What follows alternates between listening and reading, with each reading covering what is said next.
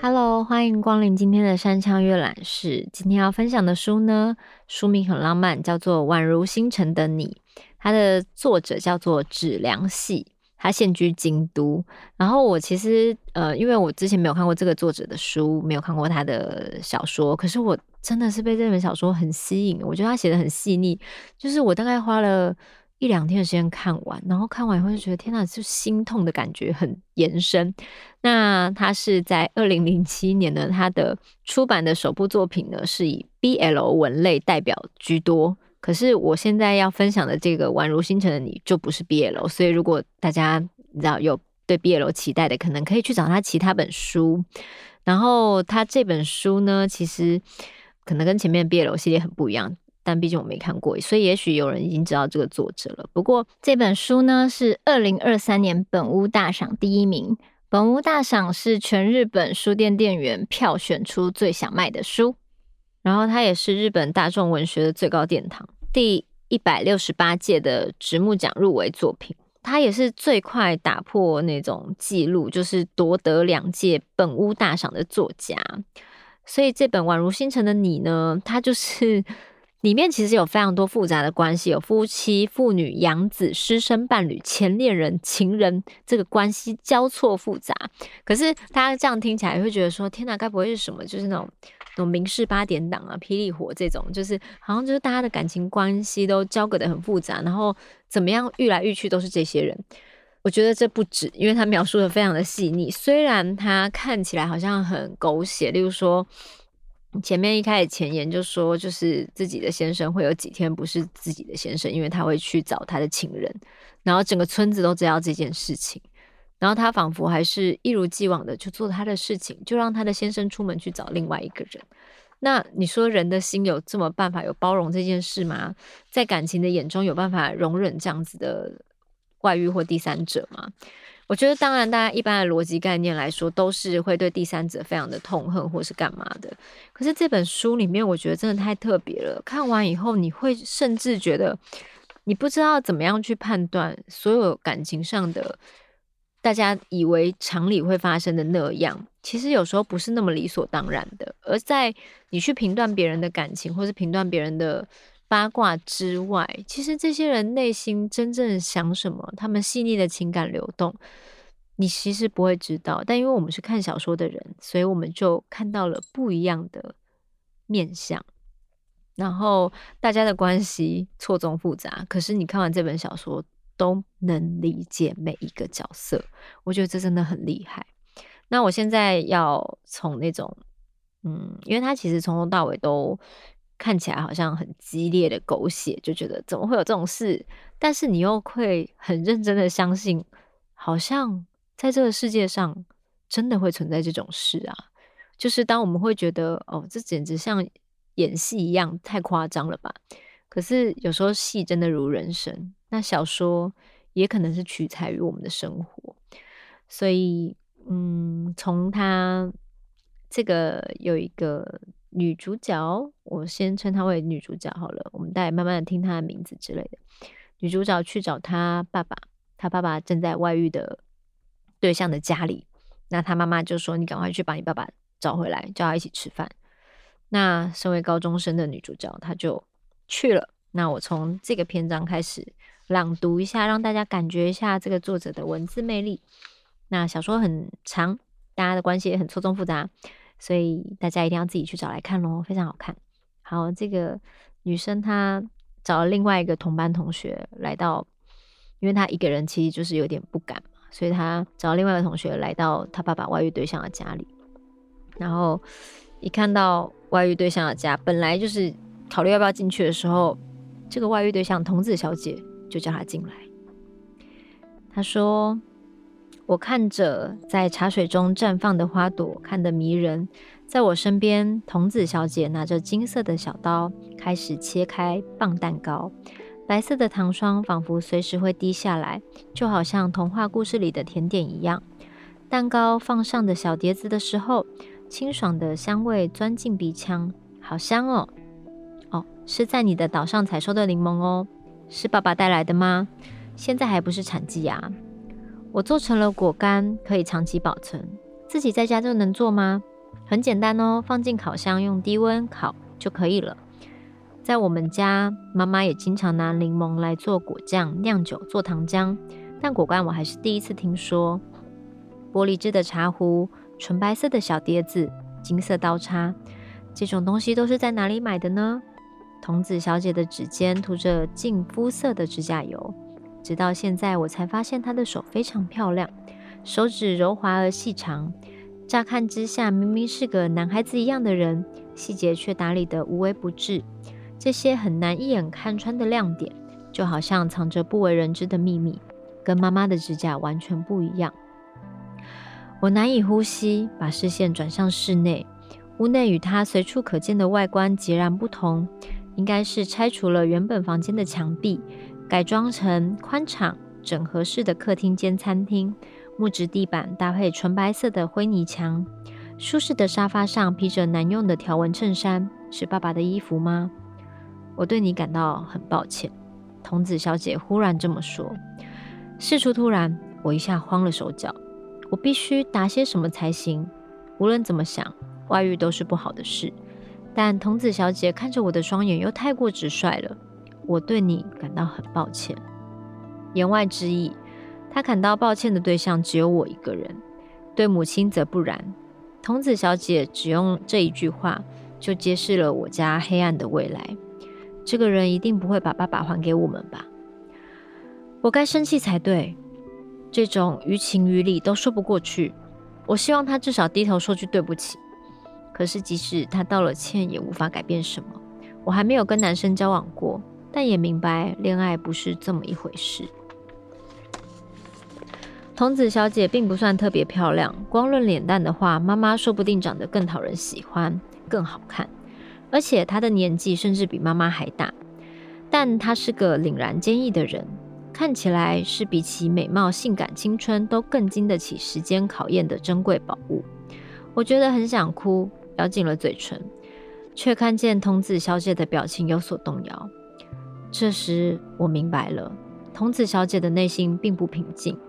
在我们都即将溃堤时，啪的一声响起一声合掌声，我和童子小姐。同时惊得抖了一下，看着声音的方向，我开动了。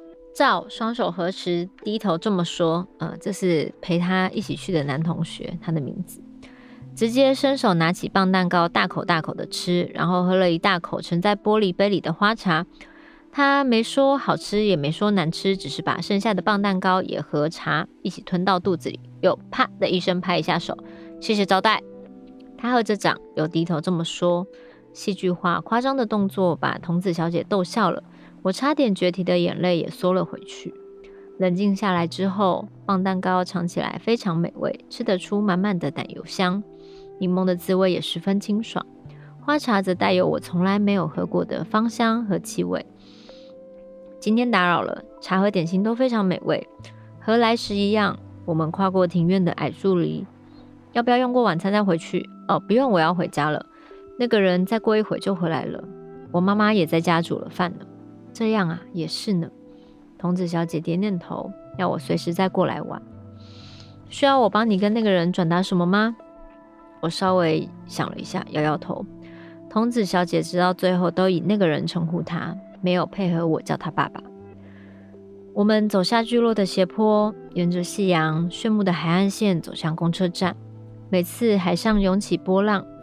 浪头便反射出堪称野蛮的亮光，刺得眼睛好痛。我低下眼，长长的影子从我的脚下延伸出去。那个人的话办不到，太棘手了。赵喃喃地说：“我也有同感。”我束手无策地走着，公车从身边驶过，站牌在不远处。跑过去还来得及，但我全身上下任何一个关节已经挤不出力气。很难受吗？赵打量着我问。我回答还好。下一班公车多久会来？大概一个小时。赵皱起脸，没办法了，只能找个地方打发时间。麦当劳？这里没有啊。赵说着低下肩膀，把视线投向大海。总之，先坐下吧。他跨过护栏，大步大步走下护栏砖铺成的陡峭斜坡。空无一人的海滩上，不知为何有颗密尘被冲上岸边。我靠在刚才坐的护岸上，在沙滩上随意伸展着双腿，稍微隔着一段距离。照在我旁边坐下来，开始滑智慧型手机，因此我可以放心的保持沉默。接下来该怎么办？我不想回家，不敢跟妈妈说爸爸不会回来了。我试着像节拍器一样左右摆动在沙滩上白色的运动鞋鞋尖，专注的规律在动作上，试图整理好乱成一团的思绪。滴答滴答滴答，要是假装自己是一台小小的机器，这种窒息感会不会稍微减轻一点呢？来到这座岛，我才第一次知道，原来大海这么平静。赵突然说道：“招呼内海几乎没什么风浪啊，连海浪声都听不见。海面在傍晚特别平静。在我变成一台小小的机器期间，太阳已经落到水平线附近，大海静静地改变着面貌。原本闪亮的摄人的心魂的海面阴沉下来，开始涌起悠缓的浪涛，使人意识到底下潜藏着深不见底的暗潮。”感觉要被吸进去了，很恐怖吧？你看习惯了吧？就算从小到大也不习惯。爷爷常说，海上会发生什么事，没有人知道。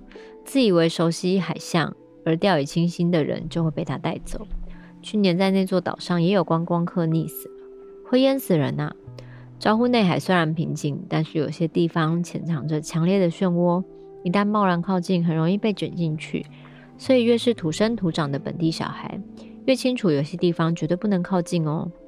正因为是在这座岛上出生长大，我很清楚大海是可怕的，总在某些日子、某些季节卷起狂风恶浪，仿佛告诫我们世界上不存在真正的平稳，人生总是逃避不开暴风雨。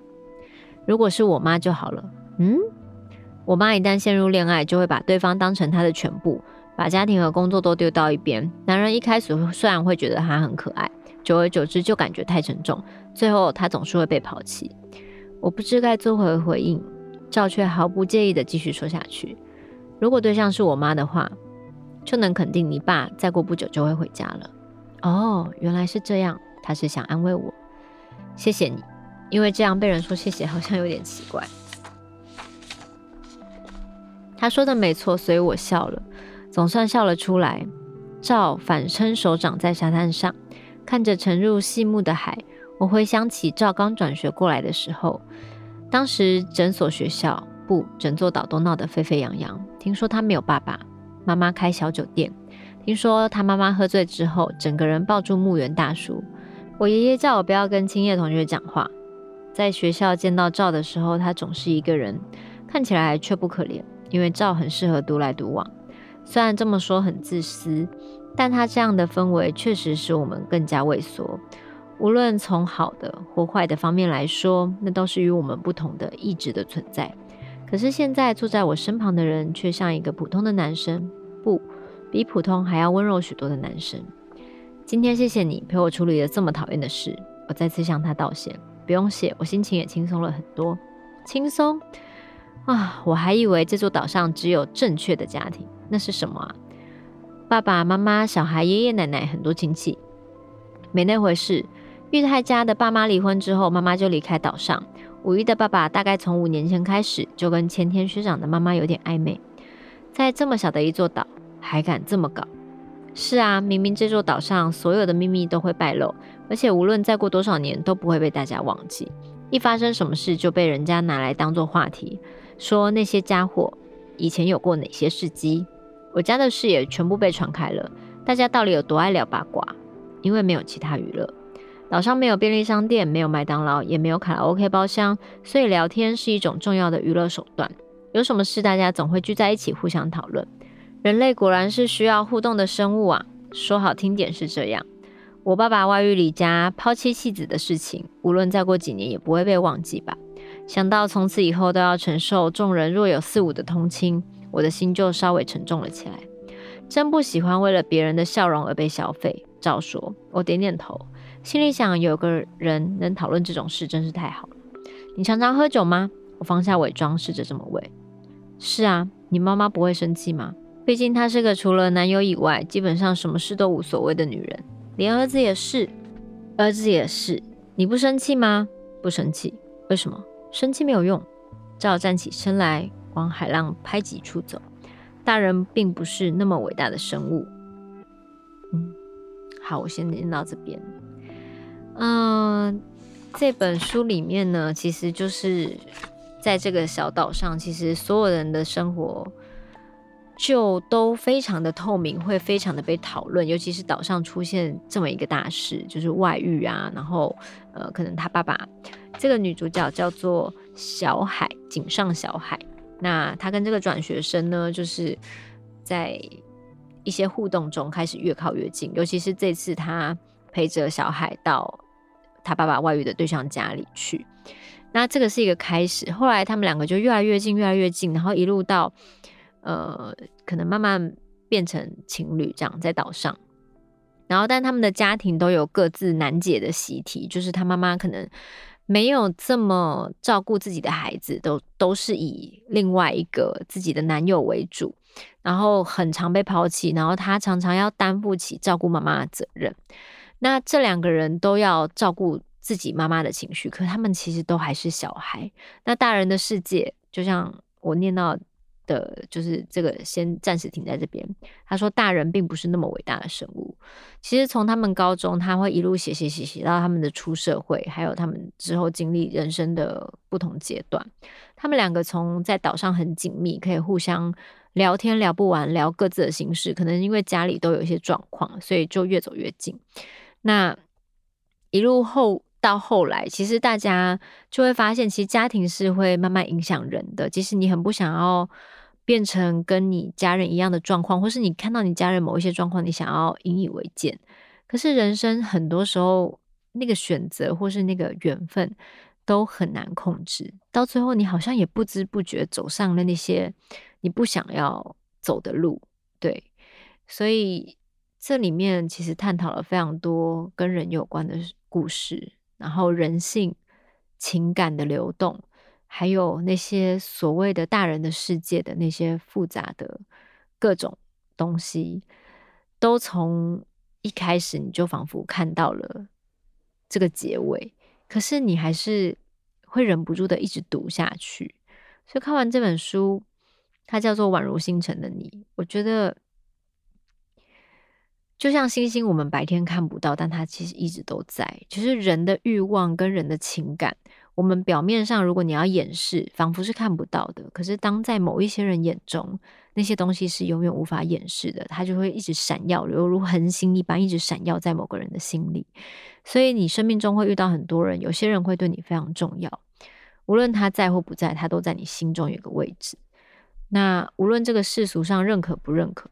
这世界上都会有各种感情的存在，所以我觉得这是一本很充满包容的小说。它不会像一般人面对外遇第三者会有一种既定的印象，除了痛恨、跟辱骂、跟愤恨以外，它也让你看到了另外一个面向。那我觉得所谓的艺术创作或是小说，大家如果带着太高的道德标准去看，你可能会觉得很不顺眼，没有办法进入这个故事。那生活中有这么多复杂的事情，生命中也有，但是也许我们能在小说中找到你一直卡住的结，带着一个没有预期的心翻开这本小说吧。我今年阅读完这本小说，我觉得它是我目前最有，就是最有。某一种余余韵犹存的感觉的一本小说，就时不时会想起这本小说里面的某一些段落跟话语，还有他描述的风景。对，我觉得这本小说写的非常的贴近人，人不是完美的，还有他的脆弱跟感情的流动，然后所有的不可控制，都像发生意外事故那样，人与人的撞击跟感情的。发生都是不可预期的，然后我觉得这本小说很奇妙，推荐给大家，每一个篇章都很好看。嗯，那我们三枪阅览室就到这边结束，我们下周见。